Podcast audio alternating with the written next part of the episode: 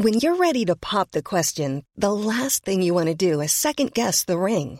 At Bluenile.com, you can design a one of a kind ring with the ease and convenience of shopping online. Choose your diamond and setting. When you find the one, you'll get it delivered right to your door. Go to Bluenile.com and use promo code LISTEN to get $50 off your purchase of $500 or more. That's code LISTEN at Bluenile.com for $50 off your purchase.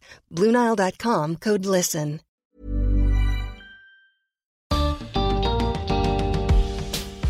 Si eres adulto, tienes riesgo de contraer una enfermedad imaginaria, pero con consecuencias muy reales. Especialmente si eres médico. Esta enfermedad se llama broncemia. Bienvenidos al podcast de TED en español. Soy Jerry Garbulski.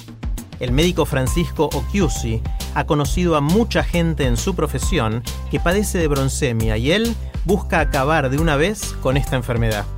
En su charla en TEDx Córdoba, Francisco explica cómo se puede curar.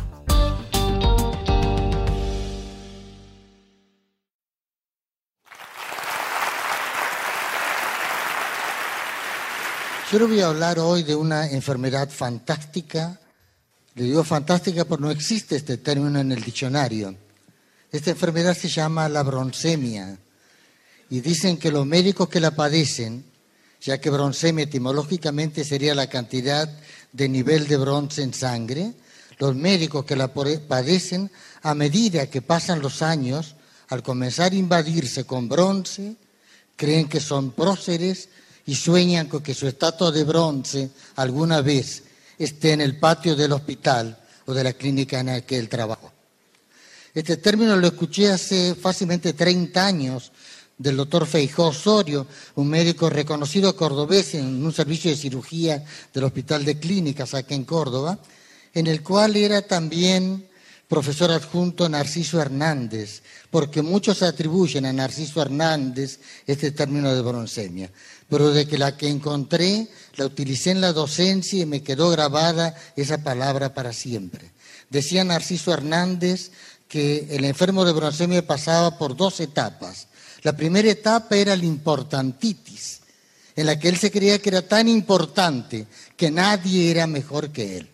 La segunda etapa era la inmortalitis cuando el paciente ya llegaba a sus etapas finales, cuando el bronce invadía todo su cuerpo, ahí sí se creía que era una estatua olímpica e inmortal.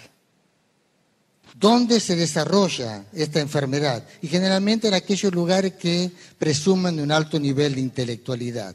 Y el medio ecológico ideal, sin ninguna duda, es la universidad. Pero también se han descrito casos muy severos en tribunales, en grandes sanatorios, en sociedades científicas, en empresas, también en instituciones deportivas de renombre. Y, ¿por qué no decirlo? Ayer en el almuerzo me comentaban también en la clase política. Y justamente en la clase política parece que, sin antecedente que lo hicieran presumir, la soberbia y la solemnidad propia del broncémico aparecen en el político de manera espontánea. Otro dato importante es la edad. Generalmente aparecen, comienza a aparecer 45, 55 años, pero los casos más severos se presentan entre los 55 y 65 años, que es cuando el hombre, en su deseo de disertar y hablar de cosas que generalmente ha leído en forma bastante superficial, está en relación inversa con su edad y su capacidad de poder comprender y discernir. El sexo también es importante. Se creía que era más que nada del sexo masculino, pero creo que ahora con el auge del feminismo, si hiciéramos nuevas estadísticas bien concretas, encontraríamos gran número de mujeres con broncemia. Y lo que todos los autores están de acuerdo en asegurar es que la broncemia en las mujeres siempre ha sido caso de extrema gravedad y prácticamente incurables. Los síntomas más comunes del broncémico son tres. La diarrea mental, la hipoacusia interlocutoria y el reflejo cefalocaudal. La diarrea mental se caracteriza por una beborragia exagerada en la que el bronzémico habla y habla todo lo que su cerebro depone. Generalmente habla erguido y como si estuviera hablando desde un púlpito o arriba de un, de un atrio. La sordera interlocutoria acompaña siempre la diarrea mental. Cuando el bronzémico habla y habla y habla, sus oídos no escuchan nada. Cuando el bronzémico habla, no escucha a nadie. Y el reflejo céfalo-caudal es el que le da esa forma tan característica de caminar con la cabeza elevada, la cola parada por la impregnación de bronce. Y algunos autores dicen que el bronce comienza a depositarse primero en los pies y después sube hasta llegar al cerebro. Y si esto fuera cierto, posiblemente justifique el hecho de que los broncémicos, desde el comienzo de su enfermedad, ya no caminan, se desplazan majestuosamente. Esto de la broncemia, que pensaba que era una cosa actual, no es así. Eh, dentro de la historia de la medicina todos sintieron hablar de Galeno. Galeno de Pérgamo era un médico que ejerció en la Roma imperial en el año 162 y era un broncémico, un, ególatra incorregible, hablaba permanentemente de sus grandes ganancias, de su, de, su fama, este, y revestía todas sus curaciones de una manera milagrosa como para poder impresionar más a la gente. Pero en la época actual, ahora, estoy seguro que cualquiera de nosotros, en el lugar donde desarrollemos nuestra actividad, y cualquiera sea ella, estoy seguro que debemos convivir con broncémicos. Y quisiera darles un dato que, que es muy preciso y precoz. Muchos autores dicen que uno de los primeros síntomas que tiene el broncémico es que comienza a perder la capacidad de sonreír. No voy a seguir hablando de los síntomas del broncémico, pero creo que es importante en esta charla decir qué podemos hacer para que nuestros jóvenes médicos o para que los jóvenes no se contagien de broncemia. Yo creo que únicamente podemos hacer con todos nuestros esfuerzos, tratar de imbuirles en su cerebro, en sus mentes, el deseo de ayudar a sus colegas, a sus colaboradores, a sus pacientes, de sembrar dentro de ellos para que florezca el espíritu de servicio. Y quiero distinguir entre servicio y espíritu de servicio. Recuerdo hace muchos años cuando estaba haciendo mi tesis doctoral en la sala de cirugía experimental, vi un conejo que le sacaba a otro conejo los hilos de sutura del lomo. Lo habíamos operado en la una cirugía en los lomos. Esto de sacarle los puntos un animal a otro no es extraño en la escala animal. Incluso animales de distintas especies se sacan las espinas o los cuerpos extraños. Lo que este conejo estaba haciendo en ese momento, le estaba haciendo al otro un servicio. Porque el servicio es, es eso, un acto que puede ser instintivo y no necesitar la razón. En cambio, el espíritu de servicio es el profundo deseo de satisfacer a aquellos que necesitan de nosotros. No es un acto, es una actitud, es una función de vida. Si los médicos jóvenes no se preparan para nutrirse intensamente del espíritu de servicio, están preparándose para contagiarse de broncemia. Hablábamos, sí, del espíritu de servicio, la forma de inculcarlos, pero estas cosas yo no puedo ordenarle a mis médicos jóvenes por decreto. No le puedo decir a partir de mañana piensen así, a partir de mañana comiencen a querer a sus pacientes.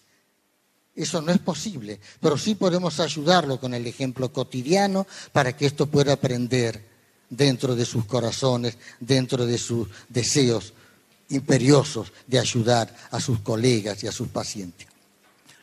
Les voy a contar un cuento para que les quede. Hay un famoso pintor que había presentado una exposición que se llamaba Las puertas del corazón.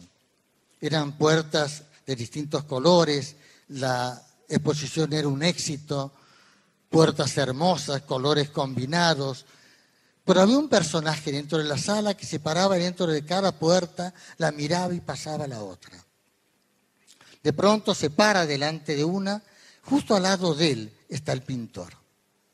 Entonces, humildemente le dice, vea, discúlpeme, las puertas que usted pinta son hermosas, pero yo soy cerrajero y quiero darle mi modesta opinión. Veo que sus puertas no tienen picaporte, ¿cómo se van a abrir? Y el pintor le dice, mire, lo he pensado muchos años, pero las puertas del corazón no tienen picaporte del lado de afuera, porque solo se abren del lado de adentro. Estoy seguro que ustedes han compartido con médicos broncémicos y me imagino que cualquiera de ustedes podría subir acá y contarnos cómo fue su experiencia al lado de un broncémico, de cualquier profesión. Solo voy a contar lo que le pidieron a Bernie Siegel, que es un pionero de la medicina mente-cuerpo, tres enfermos terminales, jóvenes que murieron pocos días después, cuando Bernie les dijo, ¿qué quieren que le diga a los médicos jóvenes? Porque yo tengo que hablar ahora en el acto de egreso. ¿Qué mensaje quieren que transmita? Estos pacientes le dijeron, que golpeen en nuestra habitación antes de entrar, que cuando se salgan se despidan y nos saluden y que cuando hablen con nosotros nos miren a los ojos. Ninguno de estos pidió que encontraran la cura de su enfermedad. Solo pedían respeto, solo querían respeto. Y termino esta charla con ese impas propio de la edad. Le voy a contar una anécdota verídica. Es en una sala de operaciones, una larga cirugía, una cirugía prolongada que de pronto deben reemplazar a una de las enfermeras y cuando ésta se retira, pasa por detrás del cirujano, un hombre que era reconocido por su espíritu de servicio, pasa detrás de él, le acaricia la espalda, le da un beso y sale. Eso fue para este médico un regalo hermoso. Un hermoso regalo porque esto incluía todo el dolor y el amor que habían sentido médico y enfermera juntos, que habían compartido en la sala de operaciones. Esto le dio fuerzas al médico para seguir. Y como diría otro cirujano, amigo mío, a ese cirujano se le llenó el corazón de música. Los médicos dioses, esos médicos que desayunan con Dios y después bajan a atender a sus pacientes, estos médicos broncémicos o los broncémicos de cualquier actividad, de cualquier nivel sociocultural, no pueden recibir regalos así, porque se sienten tan por encima de todos los que están a su lado que son incapaces de compartir nada. Gracias.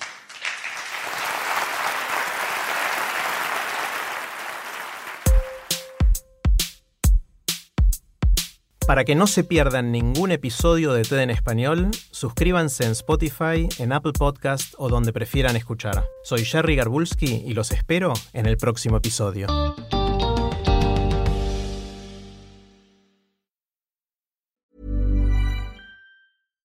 When you make decisions for your company, you look for the no-brainers. And if you have a lot of mailing to do, stamps.com is the ultimate no-brainer. It streamlines your processes to make your business more efficient, which makes you less busy.